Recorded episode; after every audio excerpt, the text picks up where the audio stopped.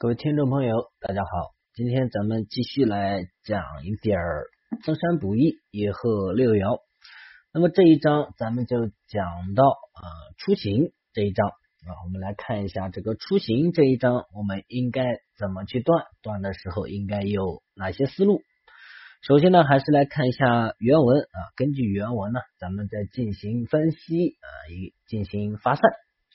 原文说：人为名利。奔驰道路，风波不测，占卜当先啊！就是说啊，这个我们在外面奔波啊、劳碌啊等等啊，为名为利啊啊，都是为了名利啊，在外面奔波劳碌。那这个万事呢啊，它都有吉有凶，所以呢，我们需要先占卜，才能够知道此事是吉是凶。那世爻望向一行，应若空亡一指，因为你出行嘛啊，自在世爻就代表你自己嘛啊，代表的是这个出行的人。那如果世爻的状态很好，那代表出行的这个人呢没有问题，不会出什么灾祸啊，因为状态很好嘛。那应爻呢，它其实代表的是这个你要去的地方。这这本书当中说叫做地头啊，其实就是说要去的这个地方目的地。那如果落入空亡，这只是举了一个比较有代表性的例子啊，不仅是空亡啊，什么破、木啊、呃绝啊，这个变为官鬼啊、变绝啊、回头客等等，所有一切对于一爻啊，对于所要去的这个地方不利的啊，所有使应爻。啊，非常的状态，状态非常差的这种力量，都是阻碍你出行，或者说对于你的出行不利的因素啊。一个是势，一个是应啊，这是两点最重要的两点。呃，其余的呢，不管是什么破啊、生啊、克啊、绝啊，这些都是围绕着这个中心啊，势爻与应爻它们的一个作用关系去分析的。这是第二句话。第三句啊，说世商应位不拘远近相宜啊，就是说啊，世克应怎么都好，应克世爻公司借助不利，应克世啊怎么都不好，就很简单嘛，因为世爻是你自己啊，是你出去啊，那如果你克他，那肯定对你百般无害有益，那如果他克你呢，那就恰恰相反，对你是百害而无一利啊，这翻译过来呢就这么简单。啊，各种它到底是怎么克的呢？是刑啊，还是这个害呀，还是冲啊啊等等？那这个就要细细去分析其中的啊作用关系。下一句啊，说到八唇乱动，在处皆凶，两见其空，独行则吉。呃，也是估计也是为了押韵啊，拿出来了几条。主要他想表明的思想呢，并不简简单单，真的只是。字面的意思，他说八唇乱动，再出劫凶。八唇卦是什么？是六冲卦呀。如果六冲卦发动，又化为六冲卦啊，那这个呢是乱动嘛？那这个时候六冲，我们知道主的是反复不长久。如果是要修求被克，本身自身状态又不好，又是反复不长久，那肯定代表去不成啊，或者有始无终，想去又没去成。啊，诸般的不如意，最终呢，反正就去不成。那他第二句说“两剑其空，独行则己”，为什么说独行则己呢？两个剑爻，剑爻代表呃，如果合作的话，代表这个中间人啊。那如果是我去到目的地啊，我跟目的地之间有什么中间人呢？就是同行的人啊，除了我之外，那我们一起去同行的人，这个剑爻呢，就代表同行的人。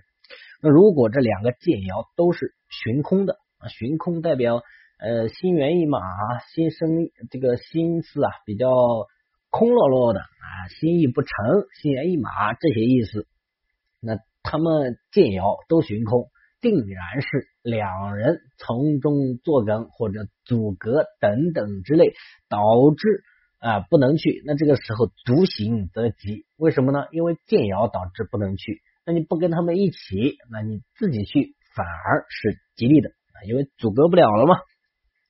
像其余的呃这个克事行事，呃，对自身当然是不好的。哪一方面这个来克事来行事，哪一方面呃对于事爻产生了不好的作用，那就从这一方面分析啊，这个是到底是什么灾祸啊？举个例子，比如说啊，兄弟爻动而克事爻，那这个时候克事首先它对我不利，那对我不利的因素什么？就是这一爻。那这个时候它是兄弟爻，兄弟主主什么呢？主阻隔破败啊，这个劫财啊，那往往呢是会破财之象啊，有阻隔破财之象。那同样的道理去分析其他的啊这个作用就可以了。下面啊原文说：境遇日冲必去，动逢合柱而流啊，什么意思呢？他下面有解释啊，说这个世爻暗动者。必去暗动啊，嗯，暗动它毕竟它也是动。如果世爻望向安静啊，它安静没有关系，它要望向，那这个时候还是可以去的。什么时候去呢？逢冲之日，这个人就要动身了啊，反而应期在此。那如果世爻发动而化合，合是什么？合是羁绊呀啊，跨合那就是这个被绊住啊，被羁绊，或者呢？被日辰啊，被月见，被其他动摇来合，那一定是有羁绊啊，就有其他的事情啊导致啊不能动身，所以合住了。那这个能不能走呢？啊，也能走。什么时候走呢？也是冲开的时候。你这个合办啊，这个事情它终究它会解决啊。既然你想去，等冲开的时候，它不就不合了吗？它不合的时候，自然就可以去了。那下一句他说这个官鬼交虫灾祸重啊，呃官鬼交虫啊，不管是交和虫，它表达都是一个啊，一个阳动一个阴动嘛，就是说官鬼如果发动，官鬼本身啊是忧疑灾祸疑虑啊，发动啊必定灾祸重。那具体它这是哪一方面的灾祸啊？这个官鬼是代表什么样的灾祸呢？啊，这个呢是根据啊六兽啊，也可以叫六神啊。根据六兽来进行分析的，你比如说，如果啊这个官鬼带玄武发动，玄武主什么？主盗贼。如果带朱雀发动，朱雀主口舌是非。带白虎发动呢啊主疾病缠绵。带腾蛇发动主风波惊险。如果啊主带这个勾陈发动，主事情有勾连。青龙呢？青龙如果是不好的一方面，那就是酒色，所以禁止嫖，禁止赌。那同样的啊，这是一种方法，还有一种思路啊，另外一个间断的思路呢，就是看它的这个卦宫。如果啊，官鬼发动在乾卦、正卦这两卦，那祸患在于吃马；如果官鬼发动在兑卦、坎卦，那忧虑风波；发动在艮卦啊、坤卦。这两卦的官鬼，那要防止山间道路出祸啊，这个山野啊遭祸，往往是这个古代的一些盗匪啊、盗贼啊。那现在呢啊，也是要注意这些小路啊、偏僻的地方就可以了。巽卦和离卦的官鬼呢啊，火场离教遭难啊，不要去。呃，其余的其实我们在前面呢啊都谈到过，都讲过。下一句他说：“福神发动。”祸殃消啊，因为这个灾祸啊，我们前面讲官鬼主什么主灾祸啊、忧疑啊、疑虑啊等等等等之类。反正你反过来呢啊，所有这些不顺的事呢，那又是官鬼。那这个时候怎么样呃阻止这些不顺的事情发生呢？那就要克去官鬼。什么能克官鬼呢？福神，也就是子孙爻，子孙克官鬼嘛。所以他说福神发动祸殃消，就是一旦一旦出行呢。啊，首先要是要旺相啊，你是要修求，呃，基本上什么事儿都办不成啊。就是总体分析下来啊，他还是非常衰的状态，那你这个事儿肯定不成。呃，前提条件满足了之后，有子孙发动，那即便啊不顺利，怎么怎么怎么样，那最终这个事情一定会慢慢慢慢朝着预期的方向发展。即便呃有不顺的事情，也能慢慢的解决。反正只要这个子孙发动。你又想去，肯定能去啊，就这么简单。下面呢啊，又讲了几条这个比较应验的几条啊，这个小的思路。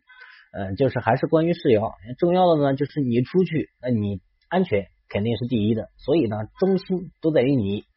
那如果是啊有其他的爻来克世爻，那这个时候首先我们反应过来，它肯定是不好的。那么我们再具体的分析哪一块不好呢？因为什么不好呢？或者说这个不好不好在哪里啊？那我们它下面呢讲这几点。首先呢，复克世爻，风雨舟车行礼，它这个其实就是相当于父母爻。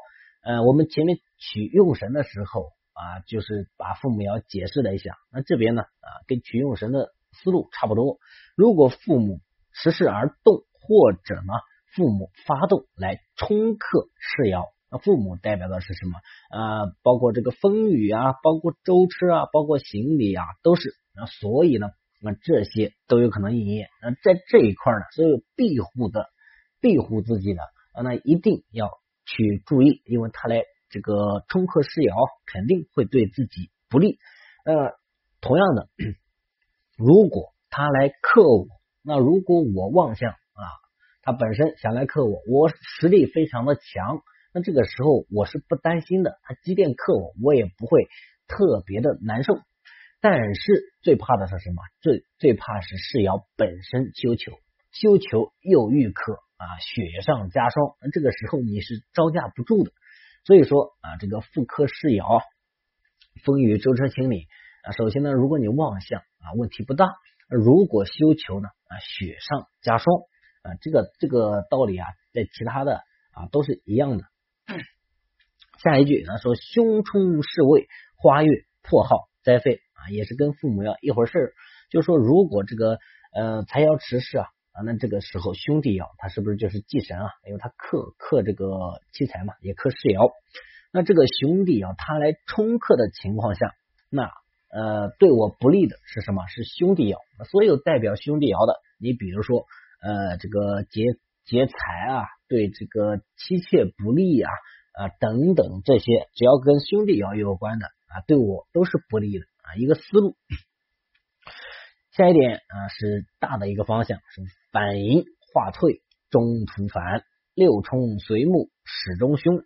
就如果这个卦呢，它是辅引世爻发动，辅引卦啊，辅引呢是无病呻吟，那你这个冲开的时候啊啊，一定。冲开的日子一定还能够出行。如果得到反应卦，反应它本身这个不长久啊、反复啊等等啊，就说啊，去到中途那可能就返回来了。如果世爻这个时候再逢冲克，是大凶之兆。那六冲卦呢？如果世爻啊安静啊不发动，而且呢空亡，空亡必定不能成啊，空亡是肯定不能行的。为什么说？安静又空亡，因为动不为空啊，所以空亡发动啊，不在这个里面。那同样的，他说六冲随木始终凶，就说这个随鬼入木啊，啊，你本身带官鬼又入木，木是在变卦，那你发动变为入木啊，世爻又修求，世爻修求本身代表不利啊，水鬼又入木，就是明白的告诉你这次大凶险，入木了啊，入木那你就回不来了嘛，把你。困在那边了，所以啊，就告诉你不要去，去了的话有可能不回来啊，回不来。下一句他说六合化冲不及，六冲化合方亨啊，这个也很好理解了，就是如果六合卦啊，本卦六合变卦六冲，呃，本来呢有那个呃六合呃吉利吉祥，结果呢变成六冲啊，又反反复复不吉利。那反过来呢，就是这个。六冲化合啊，反而就吉利。同样的，他这边讲到了一个卦变克绝啊，作家亦恐凶矣。因为这个是整体的卦象，就显示出来一个明显的大凶大灾之兆了。你比如说，本来是这个巽卦啊，巽属木，结果直接变成了乾卦，乾属金，那直接这个变卦来克本卦。那这个卦来克啊，它这个相当于你。以及爻卦人啊，以及与爻卦人所有关的一切啊，都是十分凶险的。这个时候就再细分啊，里面看谁有救助，谁没有救助就可以了。这个其实跟出行也关系不大了。一般摇到这种卦呢，它这个是你对于你摇卦本人的一个整体的啊，对于你的一个警示，相当于卦象给你的一个警示。那我们这一章就到这边，咱们下期再见。